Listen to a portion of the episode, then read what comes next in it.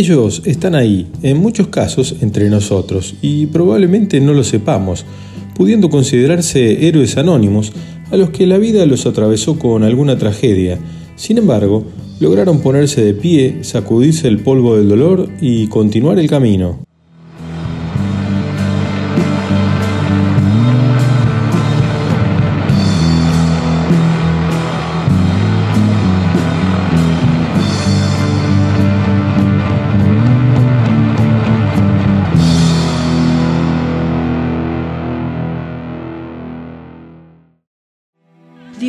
Pregunta si aceptamos esta vida. No hay opción. La vida te es dada. La única opción es cómo la vives. ¿O no? Esa también es una opción. Benjamin, es normal perder a las personas que amamos. Si no, ¿cómo sabríamos lo importantes que ellos eran? Mamá siempre decía, la vida es como una caja de bombones. Nunca sabes lo que te va a tocar. Y sé qué tengo que hacer ahora. Seguir respirando. Porque mañana saldrá el sol. Y quién sabe qué traiga la marea. No soy una persona extraordinaria. Solo soy un hombre común, con ideas simples. He llevado una vida sencilla. No hay monumentos dedicados a mí, y lo más probable es que mi nombre sea olvidado. Pero me siento como alguien que ha tenido éxito y logros en la vida. ¿Sabes bien? Como nunca antes, he amado con toda el alma y el corazón. Y eso para mí es más que suficiente. Llámame loco. Pero mi filosofía es que para tener éxito en la vida, debes proyectar una imagen de éxito todo el tiempo. Todos somos diferentes, pero debemos pensar que sin importar qué tan mala sea la vida, siempre hay algo en lo que podemos tener éxito. Mientras haya vida, hay esperanza. ¿Por qué me está ayudando a mí? A veces las personas que todos piensan que no harán nada son las que hacen cosas que nadie había imaginado. Si te sirve de algo, nunca es muy tarde, o en mi caso, precoz, para ser quien tú quieras ser. No hay límite de tiempo, empieza cuando quieras. Puedes cambiar o seguir igual. La vida no tiene reglas. Sácale provecho o desperdíciala. Espero que la aproveches. Espero que veas cosas que te sorprendan. Espero que sientas cosas que jamás hayas sentido. Espero que conozcas personas con opiniones diferentes. Espero que estés orgullosa de tu vida. Y si descubres que no, espero que tengas la fuerza y empieces otra vez. Y yo aún creo en el paraíso. Pero al menos ahora sé que no es un lugar que debes buscar.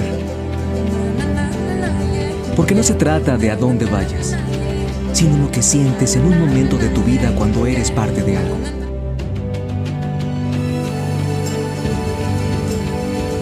Y si vives ese momento,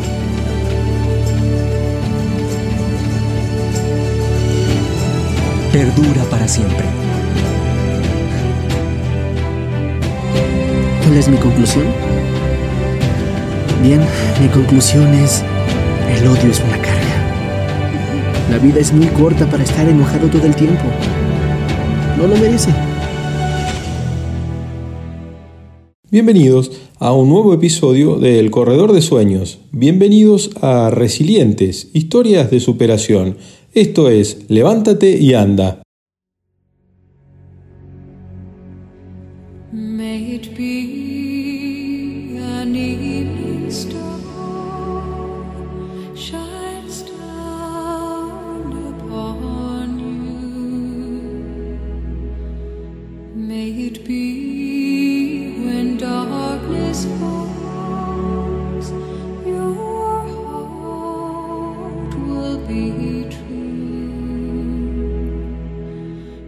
Nuestra intro corresponde a una serie de escenas icónicas de distintos films que nos dan pie para nuestra historia de hoy.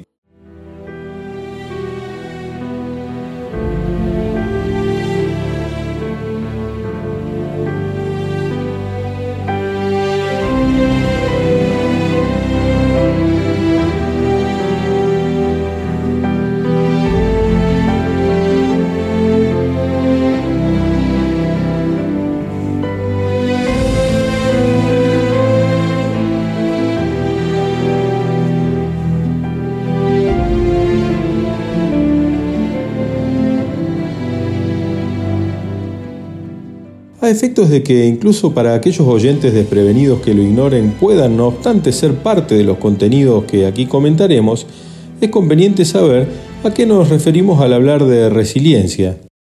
Así, el sitio web TechCrispy nos acerca una definición al respecto al decirnos.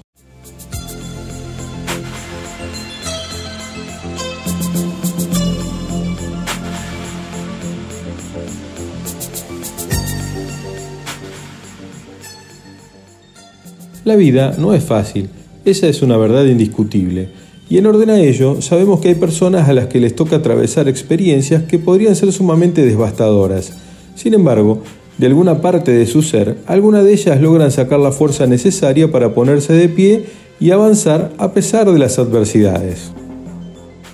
Esto es lo que se conoce como resiliencia. La resiliencia es un concepto derivado de la psicología positiva que últimamente ha estado en boga. En pocas palabras, la resiliencia implica aprender a afrontar las dificultades de forma constructiva. Esto significa adaptarse a las circunstancias, ser flexible y fortalecerse de las situaciones difíciles que se nos presentan logrando superarlas. Al respecto, los expertos de la materia aseguran que las personas resilientes comparten una serie de cualidades. Entre estas podemos contar el autoconocimiento y la autoestima, empatía, autonomía, actitud positiva ante las adversidades, conciencia del presente, flexibilidad, perseverancia, tolerancia a la frustración, entre otras. Ahora sí, entendido el concepto, adentrémonos en algunas historias interesantes al respecto.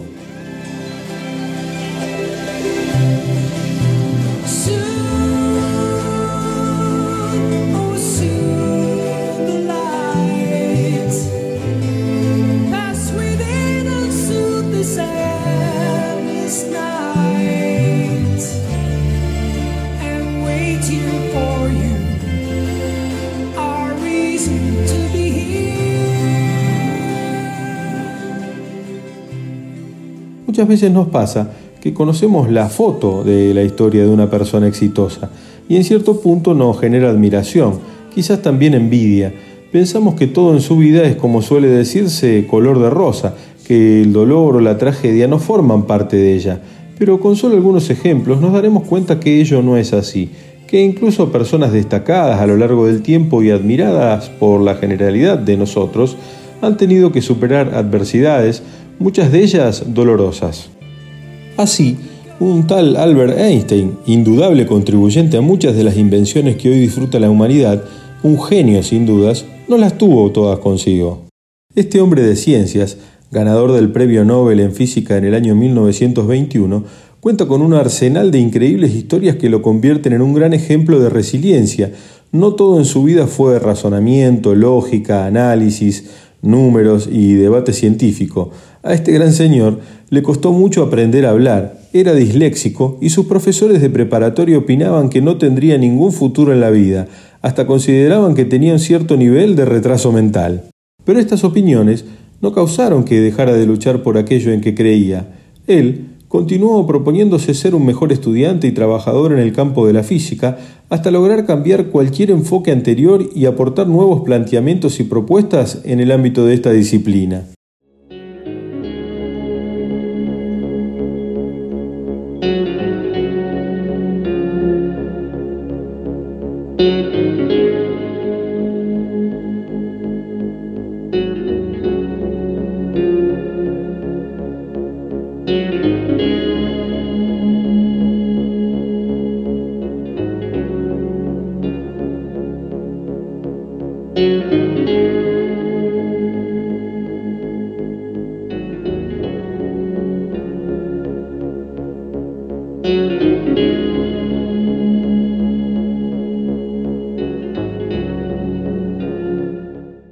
Personaje universal y ejemplo de resiliencia sin dudas es Nelson Mandela, el sudafricano.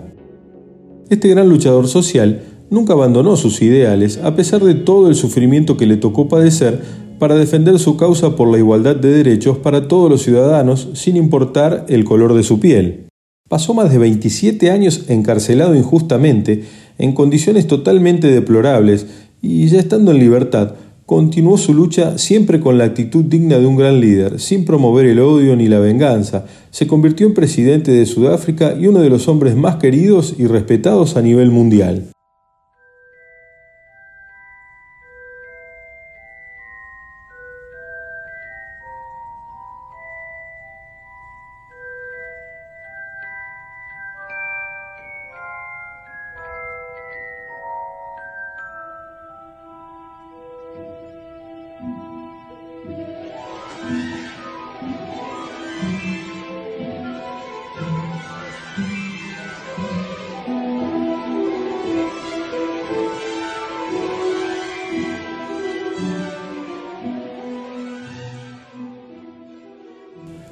Por su parte, la talentosa escritora Joanne Rowling, creadora de la saga de libros y base de guion de las películas de Harry Potter, el entrañable mago que nos emocionó con sus aventuras, es también otro gran ejemplo de superación de las adversidades. Entre ellas, el fallecimiento de su madre, cambiar de residencia de su país natal a otro por asuntos laborales, afrontar la pérdida de su primer hijo aún estando en su vientre, trayéndole duras consecuencias en su relación con su pareja, ser víctima de violencia de género a manos de su esposo, lo que la llevó a separarse sin obtener ningún beneficio económico, solo llevándose a su hija y los capítulos iniciales de su obra Harry Potter y la piedra filosofal. Son solo algunos de los terribles sucesos que le tocó vivir antes de que las cosas se pusieran peor. Su situación económica era tan paupérrima, sin empleo, ningún tipo de ingreso, que tuvo que vivir de la beneficencia pública, lo que devino en una depresión severa tan grave que llegó a tener ideas suicidas incluso. Refugiarse en la escritura, aprovechar ese enorme talento para hacer frente a todo aquello que le estaba pasando, fue la tabla de salvación que le dio la oportunidad de salir adelante. No resultando tampoco una fácil tarea vender el manuscrito a las editoriales, de hecho, fue rechazada por varias y luego de batallar intensamente, por fin logró negociar los derechos de autor del primero. Lo demás ya es sabido, récord de ventas, éxito absoluto y la posterior adaptación al cine.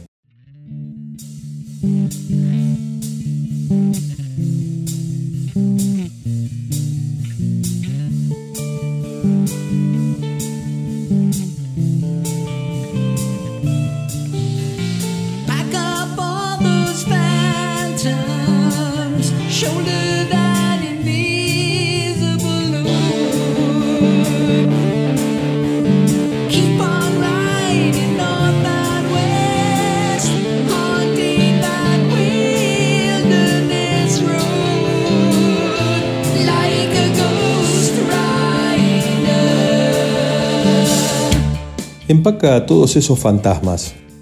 Échate al hombro esa carga invisible. Así inicia esta poderosa canción llamada Ghost Rider, es decir, Jinete Fantasma, escrita por Neil Peart, el baterista de Rush, la banda de mis amores, la que fue compuesta tras su vuelta al grupo al culminar su camino de sanación, tal como él lo definió en su relato autorreferencial y descarnado, en el libro que nos dejara, entre otras tantas grandes cosas, como legado. En el mismo, Titulado justamente Jinetes Fantasmas, Travesías en el Camino de la Sanación, nos cuenta sus vivencias de dolor ante la muerte trágica e inesperada de su hija con tan solo 18 años en un accidente automovilístico y la de su esposa tan solo 10 meses después, con lo cual su vida, que hasta ese entonces transcurría plácidamente, estalló en mil pedazos, como nos sucedería a cualquiera de nosotros, ¿verdad, soñadores?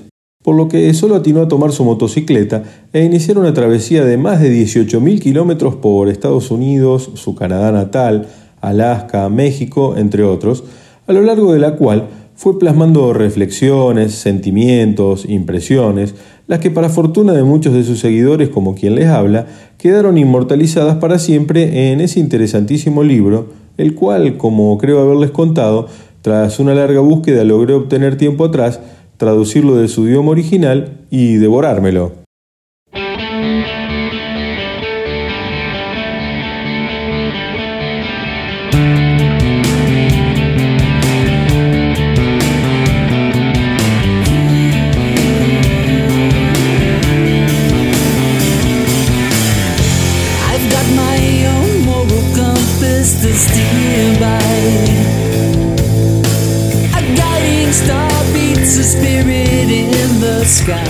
Hablar de Peart es preguntarnos cómo la vida puede dotar a alguien de un talento increíble, potenciado por él mismo en su afán perfeccionista, y a su vez abofetearlo tan duramente que quizás para muchos de nosotros en su lugar nos impediría siquiera atinar a levantarnos.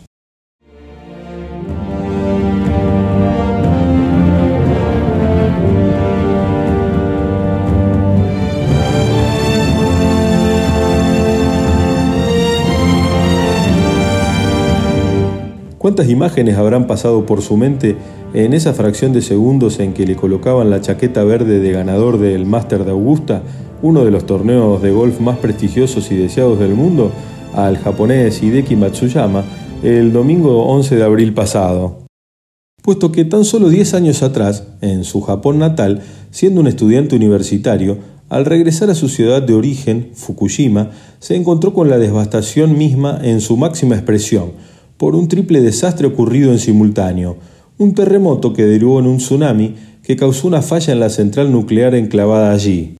Empezando literalmente desde cero, de nuevo, y vaya si lo hizo.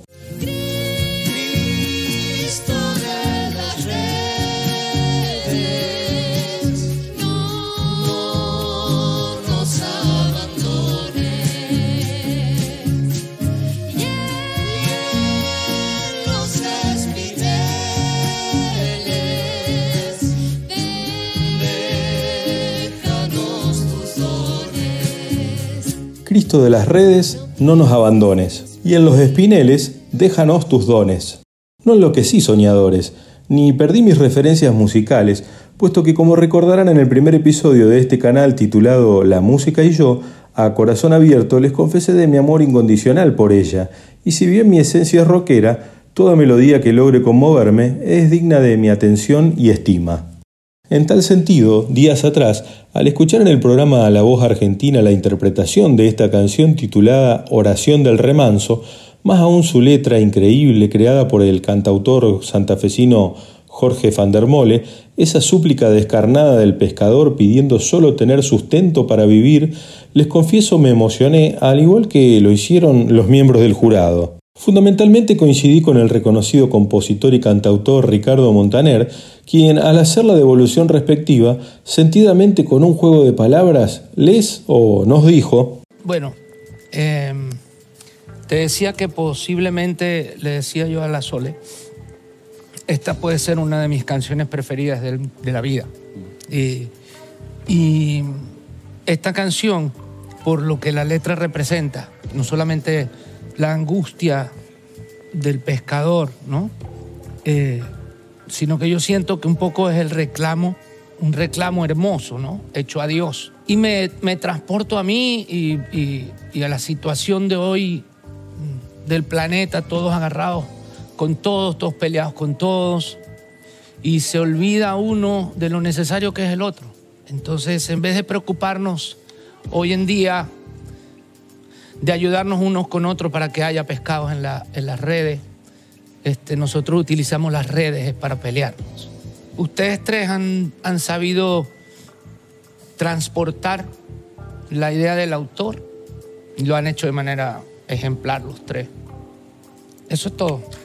No encuentro mejor manera de graficar más claramente lo que suele sucederme en muchas ocasiones en las que me siento abrumado, desorientado, por este atribulado mundo en el que me toca transcurrir los días de mi vida. Quizás por tratarme de alguien que ya superó los 50, que durante, diría, mis primeras tres décadas de vida fue notando los cambios del mundo, pero con la sensación de que ellos sucedían a un ritmo que permitía a quienes lo habitamos ir adaptándose a esos cambios.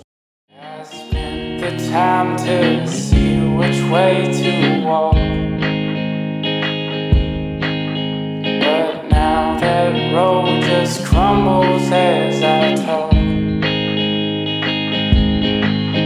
So the ones that wanna steal your dreams, they'll steal your dreams away. Pero desde quizás el inicio de este nuevo milenio, siento que la vorágine se apoderó de nosotros. Todo se aceleró exponencialmente, en mi personal opinión, sin sentido. Entonces, muchas veces mientras me encuentro en soledad por alguna circunstancia en las calles de la ciudad, suelo hacer un juego de observación de todo cuanto pasa a mi alrededor, notando que aún en una localidad pequeña o mediana como la que habito, tristemente corroboro que estamos inmersos en ese vértigo, en una carrera frenética que muchas veces es hasta agresiva, hostil o de indiferencia. Ensimismados en nuestros pensamientos o atentos al celular, deambulamos como zombies. Los invito a hacer ese experimento de visualización en 360 grados de todo cuanto pasa a nuestro alrededor, aunque sea tan solo por unos breves instantes. Entiendo que coincidirán conmigo en esa sensación de que la vida marcha a todo vapor sin rumbo ni sentido. Merced a esa vorágine, vemos ya sin sorprendernos a familias enteras destruidas, reino del desconcierto, del vale todo, de la cela tuya porque es tu vida, y con ello siento, sin ánimo de ser peyorativo, que el ser humano se está transformando a pasos agigantados en un animal por seguir al igual que éste solo sus instintos, en muchas ocasiones incluso los más básicos de estos.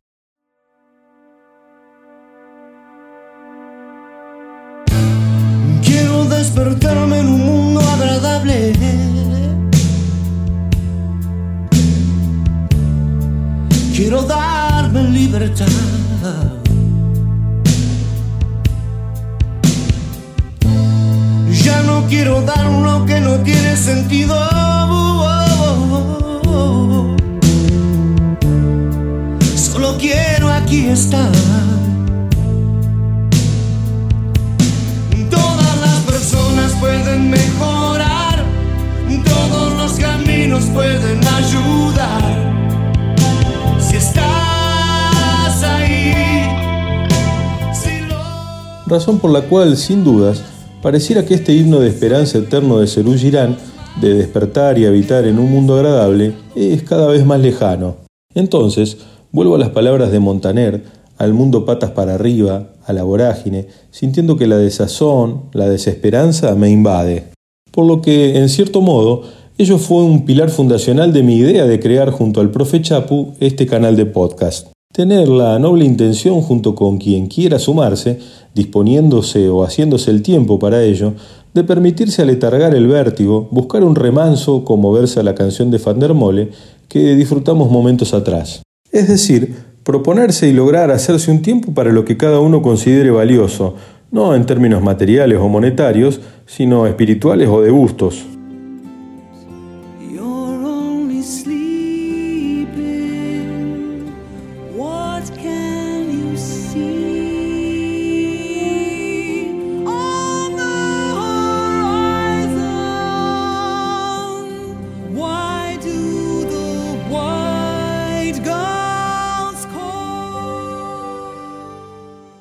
Afortunadamente, haciendo mías las palabras versadas en el episodio anterior que les contara de Sam a Frodo o Gandalf a Galadriel en las sagas del Hobbit o El Señor de los Anillos, además de la maldad, la destrucción de la familia, la desunión, el odio, existen seres a nuestro alrededor que con palabras, gestos, afectos o ejemplificadoramente, habiendo atravesado esas situaciones dolorosas a los que la vida los expuso, simplemente se hicieron cargo, regalándonos reacciones resilientes e increíbles que al menos a quien les habla le dan la fuerza necesaria para continuar el camino, haciéndome sentir que la carga es más liviana. Entre esos seres que particularmente a mí me ayudan a transitar el camino, y espero que a partir de hoy a ustedes también, los héroes anónimos de los que les hablara en el inicio de este episodio, entre esos resilientes tenemos algunos ejemplos locales y muy cercanos como José María, cuya vida transcurría con la normalidad que estos acelerados tiempos nos permiten tenerla, sus hijos ya formando sus hogares, hallándose quizás en la mejor etapa en la que un matrimonio pueda transitar, despreocupados de ocupaciones laborales y crianza de los niños, cuando tristemente producto de una enfermedad impiedosa, perdió a su esposa, su compañera.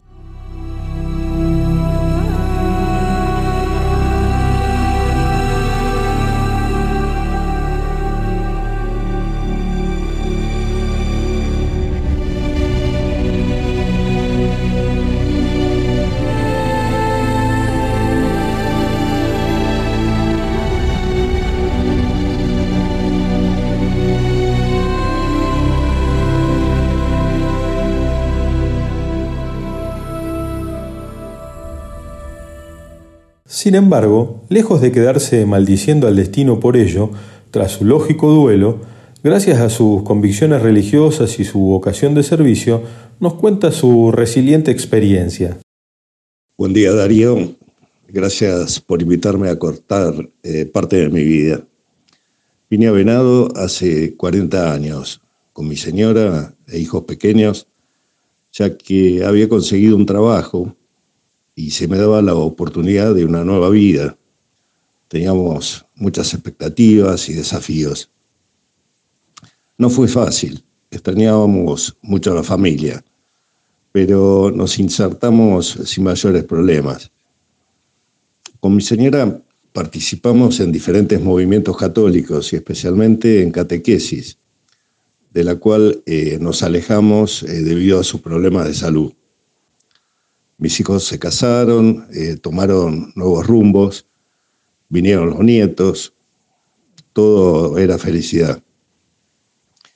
Van a ser 10 años del fallecimiento de mi señora. fue, fue un quiebre en mi vida. Yo en ese momento también me morí. Ya no había proyecto de vida, nada tenía sentido, no tenía motivos por quién luchar, con quién compartir. Eh, fue, fue, muy triste. Eh, por su problema de salud no se pudo hacer eh, ningún tratamiento. Yo la verdad que sabía de la gravedad, pero, pero, pero no lo quise ver, ¿viste? Le, le pedí a Dios, le pedí, le pedí, dije que aceptaba su voluntad, pero en el fondo estaba esperando un milagro. Me fue muy difícil eh, aceptar la voluntad de Dios. Yo estaba en paz porque le di eh, todo lo que pude dar, acompañé en todo momento. Al principio eh, me refugié en el trabajo. Eh, me apoyaba muchísimo la familia, mi hermana, los amigos y especialmente mis hijos. Es como que tenía una, una mayor conexión directa con ellos. Por supuesto también eh, mis nietos, que a lo largo de los años aumentaron en cantidad. Por fuera trataba de dar una imagen de superación, pero por dentro estaba destruida. Tenía una nueva vida, pero no sabía cómo vivirla. Un día me invitaron a participar de un grupo misionero. Sinceramente, no sé por qué acepté. Comencé a ver eh, realidades diferentes, vidas sencillas, sacrificadas, carencias de todo tipo, marginalidad, deseos de superación. En realidad, esa realidad me, golpeó.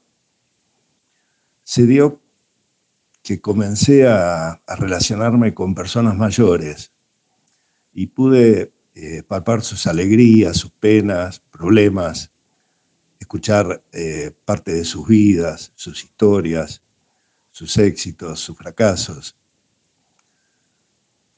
Cuánta riqueza encontré eh, entre las personas. Fue meterme en un mundo nuevo. Me enseñaron muchísimo. El dolor me hizo más sensible.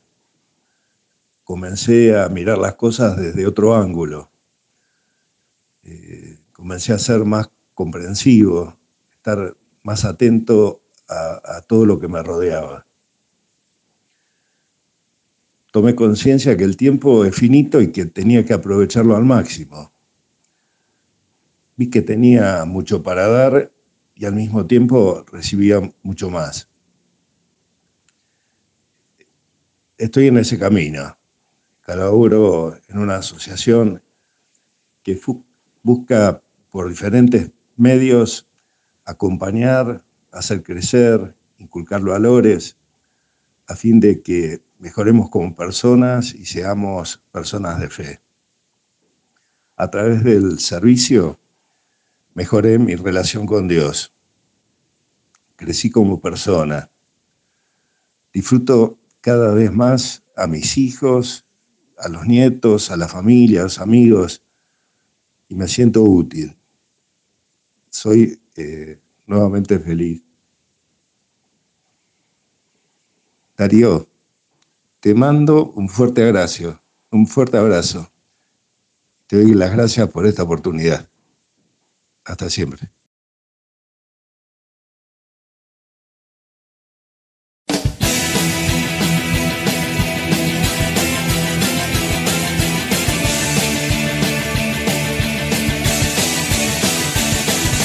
Cuando pierda todas las partidas, cuando duerma con la soledad,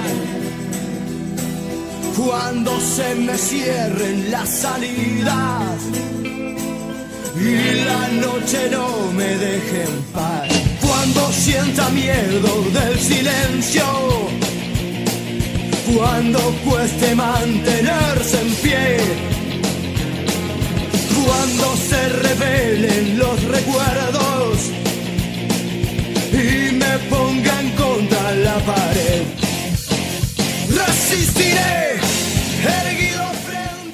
Al hermoso relato de José María, a quien agradecemos su generosa intervención y más aún su loable ejemplo, justamente hallándonos en medio de estos tristes tiempos de pandemia, tan sorprendentes como dañinos, en los que nos acostumbramos a perder seres queridos, a resignarnos a la derrota en una lucha voraz y desigual contra el maldito virus, están quienes, como Alejandro, también vecino de esta localidad, se convirtiera literalmente en un bastión de la resistencia valiente contra el virus, luchando cuerpo a cuerpo contra este, con una enorme y poderosa cadena de oración apoyándolo y él poniendo todo de su parte.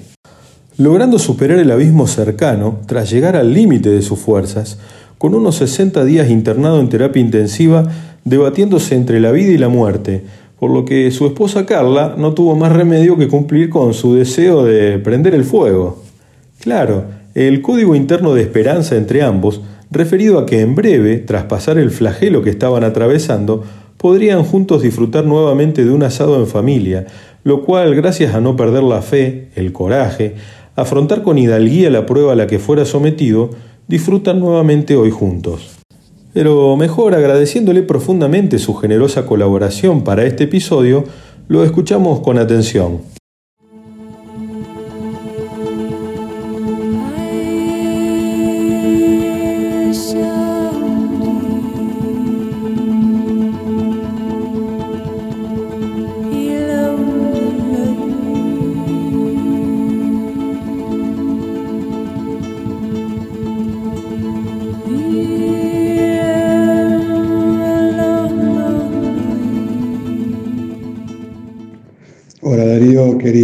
Gracias por tenerme en cuenta eh, para este podcast en base a mi experiencia con el tema de COVID. Bueno, soy Alejandro, tengo 50 años. El año pasado, a mediados de septiembre, me internaron por COVID. Estuve dos meses en terapia y un mes y medio en Rosario Rehabilitación. La experiencia fue enriquecedora en varias cosas.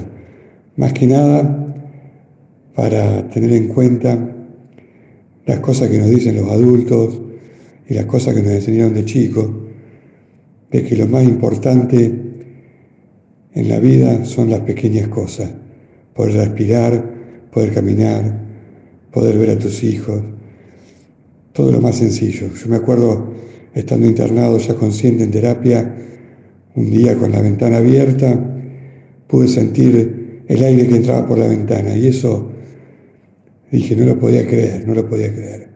Y solamente sentir el aire que me tocaba el cuerpo y que sentía la brisa, eso fue algo increíble, después de lo que había pasado. Y ni hablar con el resto de las cosas. Yo soy consciente de que la vida que llevamos por ahí nos apartan de todo esto lo, más importante que es levantarse y agradecer día a día. Pero mm, no es que no tenemos que llegar a un punto límite para darnos cuenta y después olvidarnos. Eh, yo siempre tengo en cuenta y no, no por eso, por lo que me pasó, soy una, persona especial ni nada por el estilo, sino saber escuchar lo que dicen los adultos, los, mayores, eh, que la vida es una sola, a disfrutarla y no pararnos en, pavadas, sino saber interpretar realmente lo que es la vida. Eh, estoy feliz de estar vivo, feliz de los amigos, feliz de todo. Y valorar eso no, tiene precio.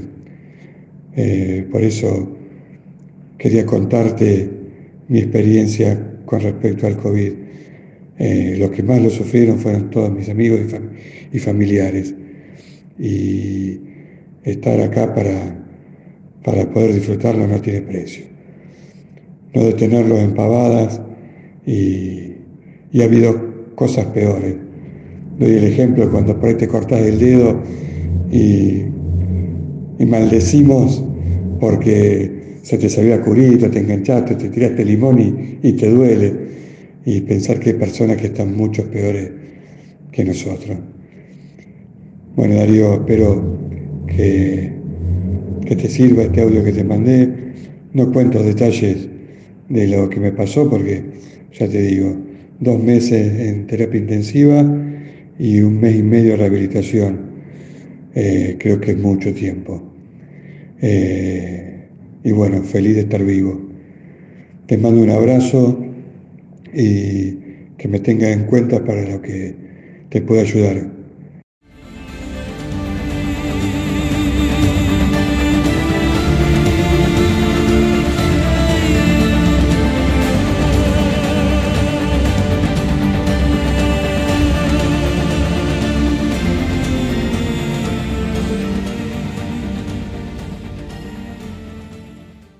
Gracias, querido Alejandro, por este conmovedor testimonio, una auténtica caricia al alma para aquellas tan atormentadas como la mía.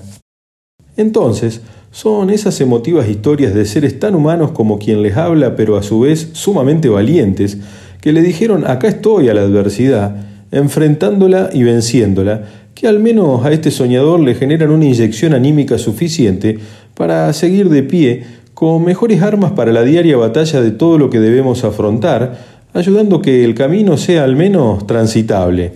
Como telón de fondo de este, al menos para mí, emotivo y gratificante episodio del Corredor de Sueños, quiero compartirles una reflexión profunda que curiosamente proviene de una película considerada dentro del rubro del entretenimiento pasatista.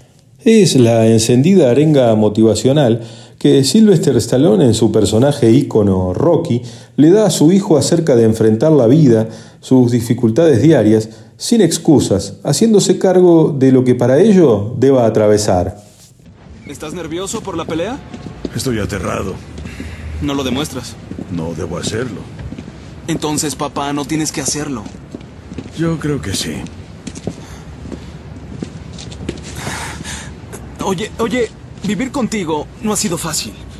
Las personas me miran, pero te recuerdan a ti. Y ahora con lo que está pasando será peor que nunca. No tiene que serlo. Seguro que sí. Porque tú tienes tu vida, hijo. ¿Con mi apellido?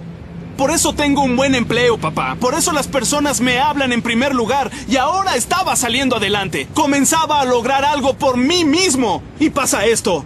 Te lo estoy pidiendo como un favor. No sigas con esto, ¿sí? Porque terminará mal para ti y terminará mal para mí. ¿Sientes que te hago daño? Sí, en cierto modo. ¿Mm? Eso es lo único que no quería hacer. Sé que no querías hacerlo, pero esa es la realidad. ¿No te importa lo que piensen de ti? ¿No te molesta que las personas te tomen a broma y que a mí me incluirán en eso? ¿Crees que es correcto? ¡Di algo!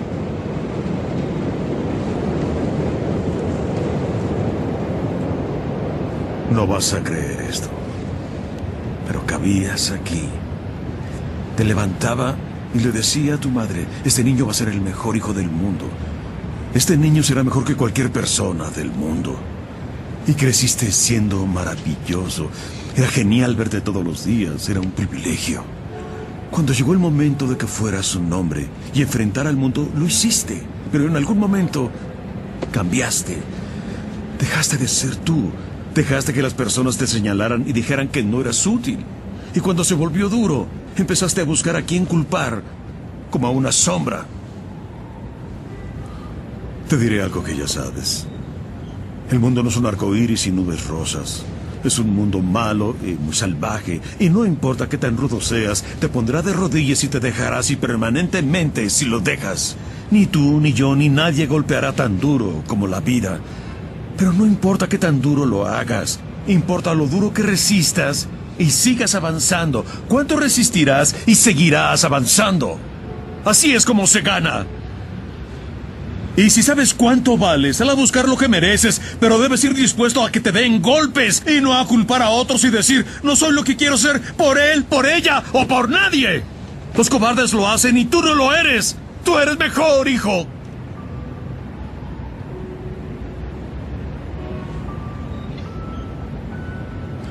Siempre te amaré sin importar nada. Sin importar lo que pase. Eres mi hijo y mi familia. Eres lo mejor de mi vida. Pero hasta que empieces a tener fe en ti, no tendrás una vida. No encontrando una mejor manera de poner fin a nuestro encuentro de hoy, jugando con las palabras que dieron nombre a este episodio, que también corresponden a un reconocido pasaje bíblico, el de Jesús ordenándole a su amigo fallecido Lázaro, levántate y anda, nos despedimos hasta el próximo encuentro con esta hermosa canción de la agrupación británica Porcupine Tree llamada justamente Lazarus.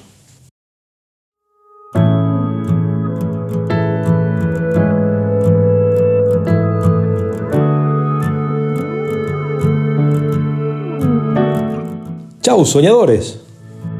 As the chillest towns past my window.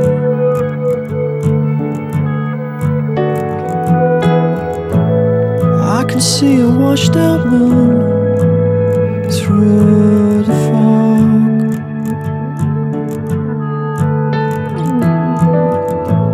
And then a voice inside my head breaks the alarm.